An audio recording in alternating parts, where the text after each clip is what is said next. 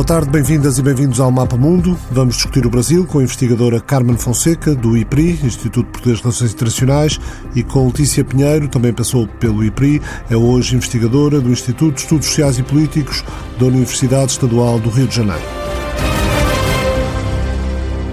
Letícia Pinheiro graduou-se em Ciências Sociais pela Universidade Federal Fluminense em 1980, é mestra em Relações Internacionais pela PUC Rio, doutorada em Relações Internacionais pela London School of Economics em 1995, é especialista em Política Externa Brasileira, investigadora e professora do Programa de Pós-Graduação em Ciência Política do Instituto de Estudos Sociais e Políticos da Universidade do Estado do Rio de Janeiro, onde trabalha na linha de Relações Internacionais e Política Comparada e onde coordena o núcleo de estudos, atores e agendas de política externa.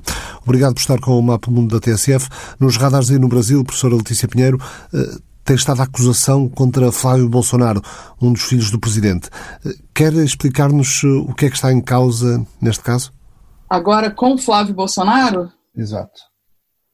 É, o que está acontecendo agora é o seguinte: o, o, não é bem assessor, na verdade, o que seria o substituto dele, o Paulo Marinho, que é o empresário, ah, que foi muito presente, muito forte na campanha presidencial do Jair Bolsonaro, o Paulo Marinho decidiu ah, agora é, divulgar uma informação que aparentemente ele já tinha há muito tempo, de que no intervalo entre o primeiro e o segundo turno das eleições, o, o Flávio Bolsonaro teria sido informado por um delegado da Polícia Federal sobre as investigações que estavam sendo feitas a respeito ah, do seu assessor, do Queiroz, que na verdade investigações a, a propósito do que se chama rachadinha, né, que era aparentemente um esquema de, ah, de que todos os assessores do gabinete do Flávio Bolsonaro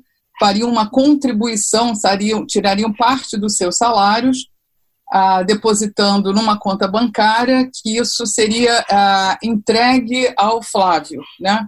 Seria uma espécie de uma, digamos, é, o Flávio contratava essa equipe de funcionários, mas com o compromisso de que uma certa percentagem dos seus salários fosse repassada para ele. Né? E o intermediário dessa questão era justamente o Queiroz, que é um amigo da família há muitos anos e tudo. Essa investigação estava sendo feita pela Polícia Federal. E o que surgiu agora é que, o que o Paulo Marinho alega, é que é, essa informação sobre as investigações tinha, foi repassada ah, para o Flávio Bolsonaro ah, por um delegado da Polícia Federal é, e que, ah, nesse sentido, o Flávio pôde tomar algumas providências, inclusive demitir o Queiroz do seu gabinete e que o que ah, parece que o responsável ah, pelas investigações, por, essa, por, esse, por essas investigações, eu não lembro o nome dele agora, ah, já deu uma declaração aos jornais dizendo que a investigação foi interrompida naquele momento, ah, não por qualquer ah, intenção de favorecimento político para ninguém, mas, pelo contrário, para evitar que a continuidade das investigações naquele momento, naquele intervalo, pudesse ser considerado uma forma de perseguição a algum candidato a, ao longo das eleições, porque na verdade eram eleições presidenciais e eleições estaduais também, né? Então que as, as investigações foram suspensas durante esse intervalo e só foram retomadas ao final do segundo turno, ou seja, já com o Bolsonaro, enfim, com as eleições presidenciais é, encerradas. Então, nesse sentido, quer dizer, o que vai começar agora uma série de investigações, o Procurador-Geral da República já disse que vai a, iniciar as investigações para ver em que medida né, isso de fato ocorreu e, e em que medida ah, isso, mais uma vez, caracterizaria ah, um tipo de associação indevida entre as investigações da Polícia Federal e os investigados. Né? Então, assim, é, é o que chegou aos jornais até o momento, pelo menos é o que chegou, o que eu consegui acompanhar até o momento. A Procuradoria-Geral da República pediu à Polícia Federal para ouvir o empresário Palmarinho em inquérito. Como disse, eh, Palmarinho foi um dos principais apoiantes da candidatura de Bolsonaro e é suplente do filho Flávio no Senado. Eh, na abordagem à pandemia, Bolsonaro parece mais ou menos estar a contar que os governadores estaduais eh, que têm demonstrado mais oposição ao levantamento das restrições sanitárias, eh, está a contar que eles possam, digamos assim, dar mal, eh, mas até que ponto o tiro pode sair pela culatra ao Presidente da República? Olha, é... em primeiro lugar, quer dizer, seja, seja é, se isso prejudicar o presidente de alguma forma, isso seria, do ponto de vista social, uma boa notícia, significaria que as restrições que vêm sendo ah, implementadas por alguns governadores estaduais teria, estariam dando, tendo efeitos positivos. Né? Se isso, ah, ou seja, em, se for um, em prejuízo da presidência da República, né, ah, isso significa, a meu ver, que isso será em benefício da população, porque ah, agora é o que o, o, o, Bolsonaro, de alguma forma, está é, tá tentando fazer, criar uma série de, de, de, problemas para o conjunto desses governadores, de modo a favorecer a sua própria, o seu próprio posicionamento. Né? Acontece que o que a gente está vivendo agora, em termos de, de situação geral, é porque é tudo muito intrincado. Né? Assim, a crise epidemiológica, a crise política, as questões sociais, a, a crise econômica, elas estão todas, em, de alguma forma, se retroalimentando. Né? Não tem havido, ah, concretamente, possibilidade de levar adiante uma, uma dimensão do problema sem que isso afete os outros. Né? Então, de alguma forma, ter algum tipo de, de interferência sobre a questão a, econômica, de modo a tentar gerir, levantar o isolamento social para poder mobilizar é, de alguma forma a parte econômica, isso vai ter impacto imediato na questão da saúde, né? Então, assim, todas essas questões, eu acho que elas estão muito intrincadas e além do que, quer dizer, normalmente todas elas, cada uma delas teria impacto sobre a outra. Isso em qualquer país do mundo. O que eu acho que acontece com o agravante aqui é que essas dimensões elas estão impactando umas às outras, mas com sinais muito diferentes. Não tem uma coordenação, não tem uma articulação que permita que a, a diminuição a, de uma ênfase sobre a área econômica, de alguma forma, favorecesse uma outra dimensão. O que a gente tem são sinais completamente contraditórios. O governo federal e os governos, principalmente alguns governos, com alguns governos estaduais, São Paulo, Maranhão, Rio de Janeiro, sem dúvida nenhuma, são a, a é, é, condução do problema de forma completamente distinta e gerando sinais para a população muito contraditórios. Então, o que, por mais que alguns governos, governadores estaduais ou municipais, venham buscando de algum modo a implementar e, e favorecer políticas de distanciamento social e isolamento e ainda não se tem propriamente só em algumas cidades um lockdown, embora esses governos tenham tentado, a mensagem que passa pelo Poder Executivo, pelo governo federal, é uma mensagem de para outra direção, de que o isolamento não é necessário, de que uh, é preciso recuperar a economia. Então, a população, principalmente, eu acho que a população mais é, carente e que precisa, de fato, né, o, o índice de trabalho informal no Brasil é muito alto. Então, a população carente que precisa trabalhar, tá? Ela acaba se pautando por a, por a informação que naquele momento mais imediato lhe é mais ah, confortável, ainda que possa ter consequências de médio e longo prazo em termos de saúde extremamente desastrosas, sem contar com a ala de, de apoio efetivo do governo federal, né, os, os bolsonaristas e tudo, a extrema direita que se fortalece nesse momento, ah, na medida até que a extrema direita é, ela, a, ela vai para as ruas, ela vai para as ruas pedir o fim da quarentena, né? Ah, as forças de centro, centro-esquerda, de esquerda e eventualmente até alguns elementos do centro da centro-direita estão mais favoráveis ao isolamento social e, portanto, não podem ter um tipo de mobilização ah, é, mais forte ah, porque estão buscando seu isolamento social. E enquanto isso, de acordo com o que dizem as notícias, o Presidente continua a negociar com o chamado Centrão eh, nomeações para cargos em troca de apoio político dos partidos eh, do centro aí no Brasil. Sim, tem feito isso. Ah, e o Centrão se caracteriza exatamente por essa postura fisiológica né, de, ah, de, de, troca de, de apoio por cargos. O presidente, que teve todo um discurso absolutamente inócuo, né, falso, ah, na sua campanha de que ele era contra a velha política, que ele jamais faria isso, no entanto, ele é fruto disso mesmo. Né, ele próprio um, um, um é, vem do Centrão, né, no seu período de, de de é, enquanto esteve no Congresso, enquanto foi parlamentar. Ah, então, apesar de todo esse discurso que era vazio, né, não era, sabia-se que não era um discurso ah, de fato substantivo. Apesar disso, ele agora vai para o centrão para tentar ah, evitar, né, ganhar uma base de apoio contra a possibilidade de ser aberto um processo de impeachment e, de fato, ser é, é, destituído em função disso. Então, a, a, a lógica dele, né, a lógica de, de comportamento, é essa, de buscar se blindar da melhor forma possível, seja através do centrão, seja através dos militares que estão no governo, e cada vez mais ele, ele tem militares dentro do governo, em diversas posições, não só à frente dos ministérios, mas em diversos, em outros escalões também, né, em outros é, níveis da administração federal. Ele está se, assim, se cercando né, desse, dessa, dessa blindagem. O poder atual no Brasil, Carmen Fonseca, eh, primeiro a demissão de José Luís Mandetta do Ministério da Saúde, depois o estrondo com a saída do Ministro da Justiça, que serviu de bandeira à luta contra a corrupção e liderou a Operação Lava Jato, eh, que pôs o ex-presidente Lula na prisão, Sérgio Moro.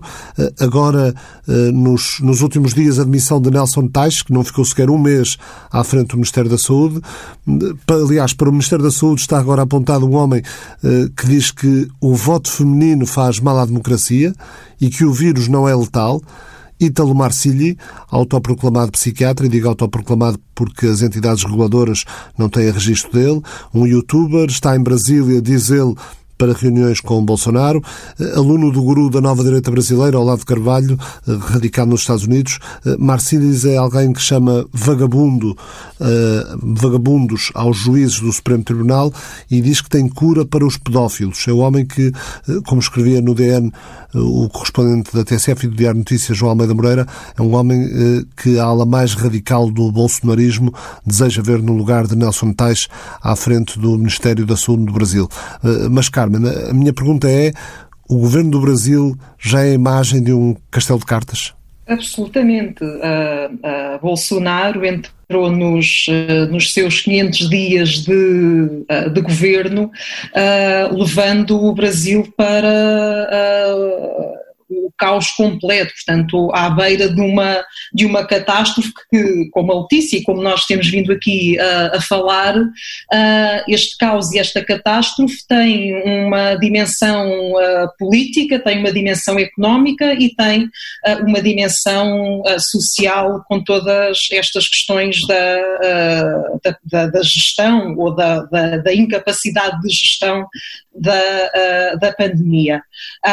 mas talvez para, para voltar à, à, àquela ideia que, que, a Letícia, que a Letícia terminou e que se relaciona precisamente com, com esta ideia do, do, castelo de cartas, do possível impeachment ao, ao presidente, um, porque quer a oposição, quer os militares, um, nós temos a sensação que, que, que ambos estes dois atores vivem uh, um, um, dilema. Por um lado, uh, porque é que não temos um impeachment no Brasil? Eu acho que esta é a questão que, uh, que nós, uh, que não estamos lá e muito provavelmente os brasileiros também se, se colocam.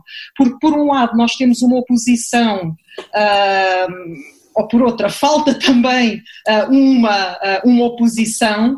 Uh, o PT, apesar de durante o fim de semana ter apresentado aquilo que, que designou como o plano Lula para o desenvolvimento do, do, Brasil ou algo, ou algo do género, mas até então o, o PT tinha-se uh, mantido bastante uh, silencioso e isso era até visto como uma estratégia. Uh, ou seja, uh, o silêncio do PT era até reconhecido no sentido de que uma ação mais ativa poderia ser contraproducente, porque Bolsonaro foi para o poder justamente por toda, por toda a lógica do antipetismo, do anti-PT e do anti-lulismo. E, portanto, eu também não sei até que ponto é que este início agora da de uma eventual oposição por parte uh, do PT não pode também ter uh, efeitos uh, adversos no sentido de reforçar o, próprio, o próprio Bolsonaro. E por outro lado, o outro dilema vive-se precisamente por parte dos militares ah, como a Letícia referiu, portanto, ah, no, no governo, quer ah, nos ministérios, enquanto ministros, ou noutros escalões do governo, existem diversos militares, a maior parte deles que são militares da reserva, embora exista também Uh, um militar que uh, não está na reserva e está uh, no governo, mas nós depois temos também as Forças Armadas um, como um todo. Ou seja, por um lado temos os militares que estão no governo e temos os militares que não estão no governo, portanto, as Forças Armadas brasileiras, um, que não, não é conhecido totalmente qual é a posição das Forças Armadas. Um, existe a, a, ideia de que não é totalmente consensual uh, o apoio das Forças Armadas, dos vários ramos das Forças Armadas a Bolsonaro, e depois também dentro dos militares que estão no governo, eles próprios possivelmente sentem-se num dilema até que ponto continuar a apoiar uh, Bolsonaro, até que ponto uh, seguir uma eventual lealdade às suas Forças Armadas ou a Bolsonaro, e portanto eu acho que o impeachment ou o não impeachment a Bolsonaro pode julgar-se muito por esta por, esta, por estes dilemas uh, políticos. Embora, uh, e só para acrescentar esta ideia também, um, uh, o próprio impeachment, independentemente destes jogos, o impeachment também está nas mãos do Congresso. Portanto, a partir do momento em que Rodrigo Maia decide enviar para a para a Procuradoria os vários pedidos de, uh, de abertura de, de, de, processos de impeachment que tem, portanto, ele até ao momento começou a avaliar apenas um, existem cerca de 30 pedidos uh, de impeachment, de destituição do presidente no, no Congresso, e portanto aquilo que se diz também é que ele tem uh, adiado um pouco esta, este processo face à, ao contexto de, de, pandemia. Mas a verdade é que uh, o não impeachment não tem contribuído para uma melhor gestão da pandemia, antes pelo contrário. Letícia Pinheiro, a Carmen falava há pouco nos militares e na eventual falta de consenso entre os militares. Eh, se tomarmos o caso do vice-presidente Hamilton Mourão, um general, eh, ele corre em que pista? Pista própria ou, ou defende o presidente? Assim, ele, na verdade, ele desde que começou o governo, ele se apresentou inicialmente como alguém muito mais ah, ponderado, moderado mesmo, né? Quando houve problemas com, com, com a China, por exemplo, ele foi tentar reverter as, as, as dificuldades que foram geradas até por conta de declarações não só do, do próprio presidente, como principalmente do, de um de seus filhos.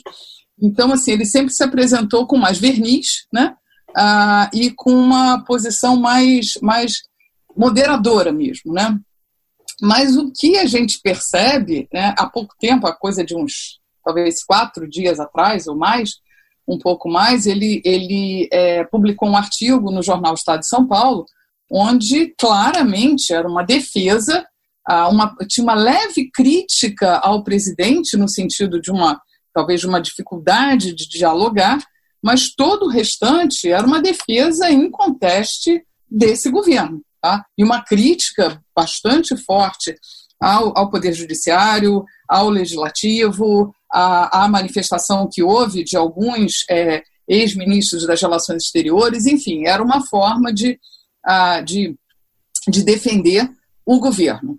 Uh, e eu acho que isso, assim, a, sensação que eu tenho é que na numa eventualidade de um impeachment, uh, e que eu acho que acho que a Carmen tem razão no que ela falou, e eu acho que a gente fica se perguntando por que não o impeachment, uh, por que não abrir um processo, eu acho que tem várias questões, não se sabe, eu acho que Rodrigo Maia não tem certeza se de fato conseguiria uh, aprovar um pedido de impeachment, daí eu acho que é uma das dificuldades, embora não seja a única, mas na, na eventualidade do Mourão assumir, às vezes eu tenho muito a sensação, sabe, da ideia de, de plus ça change, ça change plus c'est la même chose, quer dizer, mudar muito para continuar igual.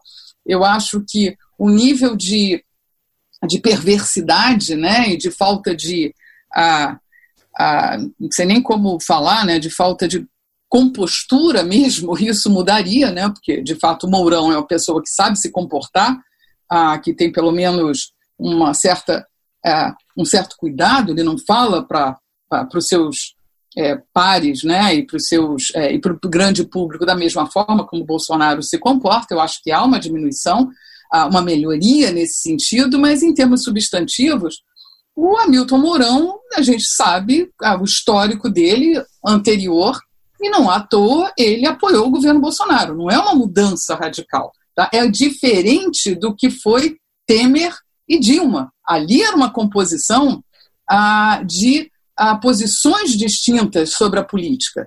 Não estou dizendo que com o impeachment da, da Dilma e a, a, assunção do, do Temer as coisas tenham necessariamente melhorado, mas elas ficaram diferentes em alguns aspectos. Entre Bolsonaro e Mourão, eu acho, sim, se há alguma vantagem nisso, eu acho que talvez haja algumas, é que os filhos, a família Bolsonaro seria neutralizado, tá? Eu acho que isso seria favorável a um governo um pouco mais a um pouco mais de dignidade. Sem esse, o gabinete de, do ódio, por exemplo, provavelmente seria desmontado. Que é um gabinete montado por familiares Bolsonaro para disseminar notícias carregadas de discurso de ódio, nomeadamente sobre adversários políticos. Pensa que o Presidente Bolsonaro, com a sua atuação eh, perante a, a pandemia, tem perdido tempo no tempo que é preciso uh, para travar o aumento da taxa de letalidade no Brasil? Sem dúvida nenhuma, sem dúvida nenhuma. Tá? Ele não só perde tempo, como ele prejudica a, as medidas que já foram ou vêm sendo tomadas por alguns governos.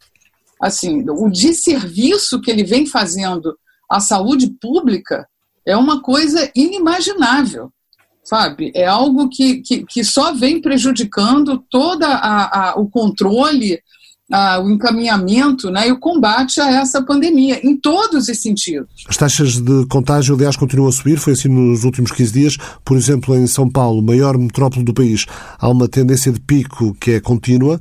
O prefeito Bruno Covas eh, quer alargar o confinamento, tanto quanto sei. Eh, o Brasil eh, pode estar a caminho de se tornar o epicentro mundial da pandemia?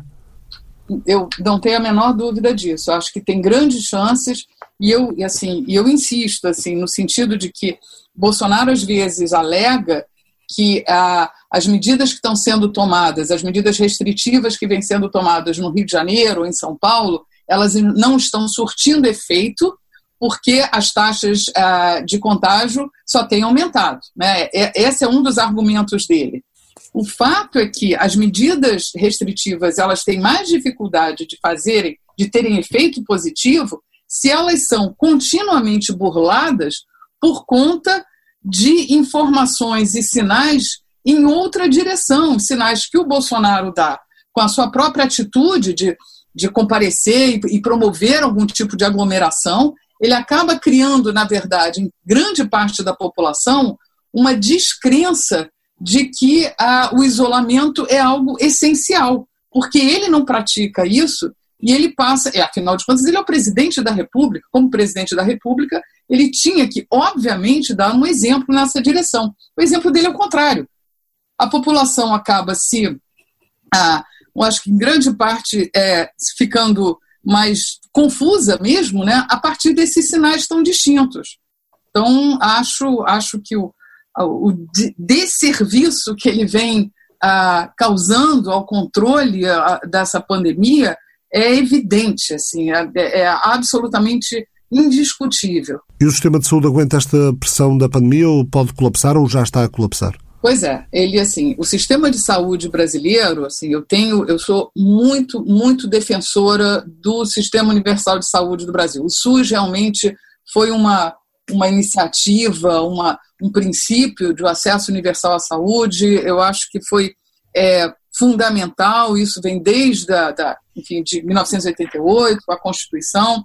Agora, ele vem sendo ao longo dos anos, e principalmente de uns anos para cá, totalmente sucateado. Então, assim, quando o SUS é fundamental, o sistema de saúde pública brasileiro, ele, ele tem conseguido, apesar de todas as dificuldades e da falta de, de aparelhamento, ah, e também por conta de muitos casos de corrupção envolvendo o sistema de saúde pública no Brasil, ainda assim vem é, é, oferecendo um serviço para a população que é, é muitíssimo uh, importante, crucial e, e, só que não tem como aguentar. Uh, precisa de recursos. Agora há pouco teve mais um escândalo uh, no governo do estado do Rio de Janeiro com relação à compra de, de equipamentos de proteção individual e respiradores. Sabe, no meio dessa pandemia, você tem um caso de corrupção, um caso de superfaturamento e a gente acabou de uh, ter o secretário de saúde do estado do Rio de Janeiro exonerado do seu cargo. Tá? Não só nós vamos ter em breve o terceiro ministro da saúde, em meio a uma pandemia, como no estado do Rio de Janeiro, a gente acabou de ter o secretário de saúde exonerado por conta dos escândalos de corrupção na compra de equipamentos médicos no meio da pandemia. Então, assim, o, sistema de saúde pública no Brasil, no seu princípio, na sua na sua, ah, nos seus objetivos, eu acho que ele é fundamental. Agora, ele vem sendo extremamente mal gerido e corrompido ao longo dos anos. Eh, para as duas, mas uh, começo por pedir a reflexão à, à Carmen Fonseca.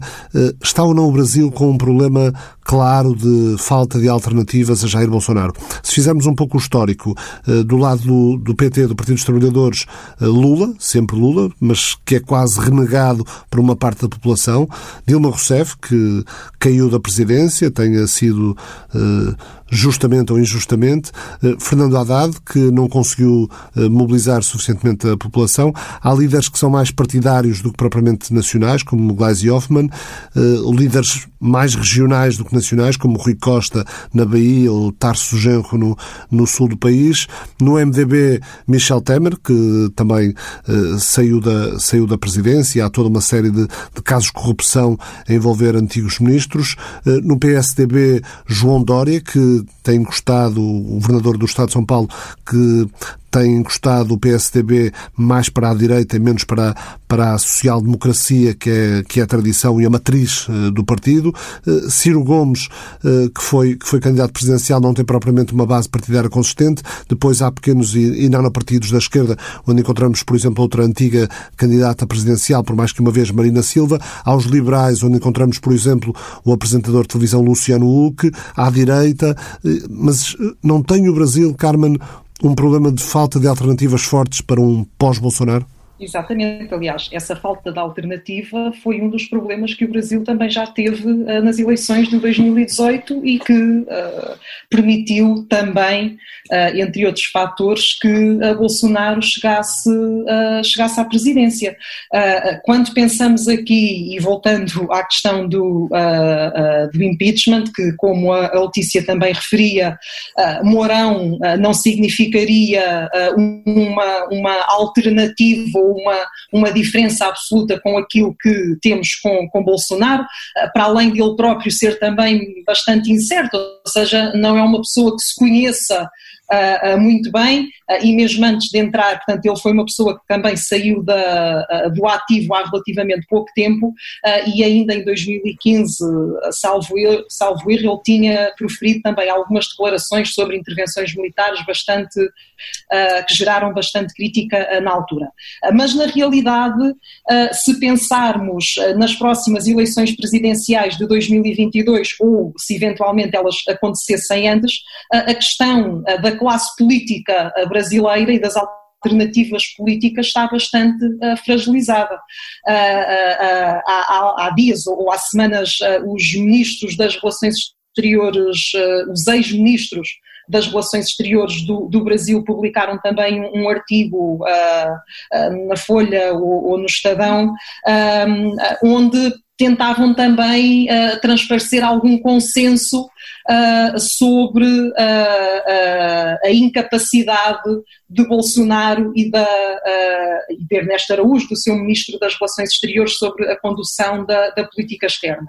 E isso é transversal à maior parte dos setores de, de Bolsonaro. Eles falavam numa frente democrática, portanto, muito provavelmente aquilo que as alternativas políticas para o Brasil resultarão muito mais de uh, de coligações, não no sentido que nós estamos habituados a ter uh, no Brasil, mas algo de uma frente uh, mais de centro, mais democrática, não necessariamente o PT a apresentar um candidato ou o PSDB a apresentar um candidato, embora a Dória do, do Estado de São Paulo se venha mostrando bastante uh, bastante um, promissor uh, na corrida presidencial.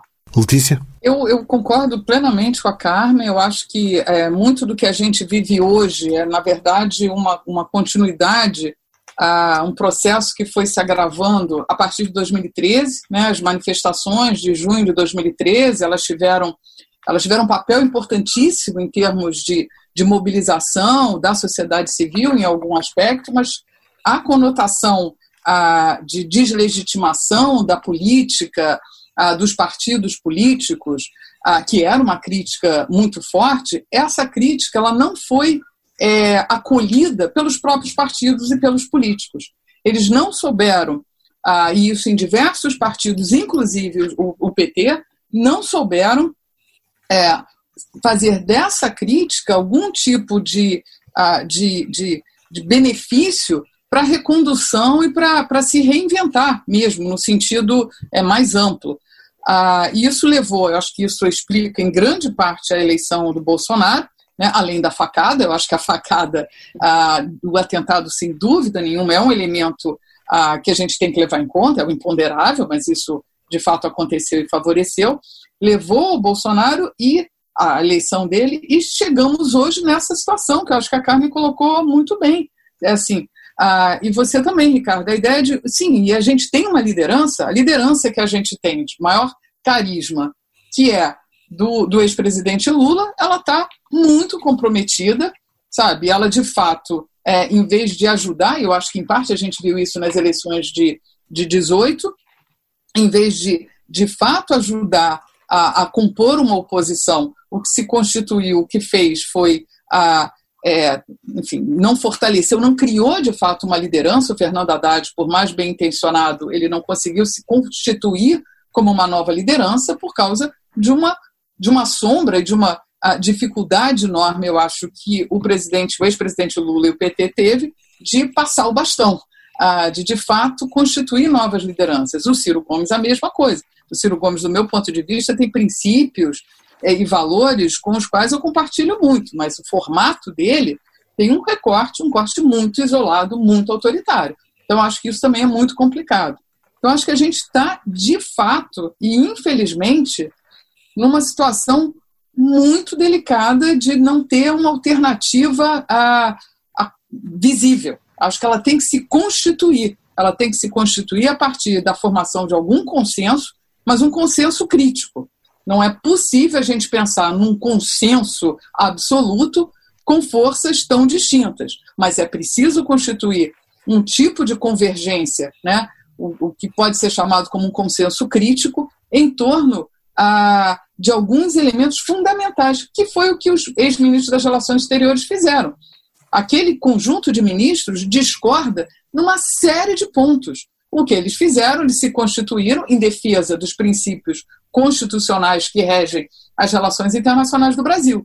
Tá? Isso foi possível fazer essa convergência. Eu acho que, mais uma vez, em termos amplos da política nacional, a gente tem que operar nessa direção, de fazer, de algum modo, construir uma frente ah, que construa um consenso crítico. Né? Não, não falaremos a mesma coisa, não pensaremos igual, mas temos, nesse momento, uma, uma, uma, uma enorme tarefa de tirar o Brasil da situação que se encontra agora. Muito obrigado a ambas. Letícia Pinheiro, Carmen Fonseca, o Mapa Mundo da TSF, parceria com o Instituto Português de Relações Internacionais, regressa na próxima semana.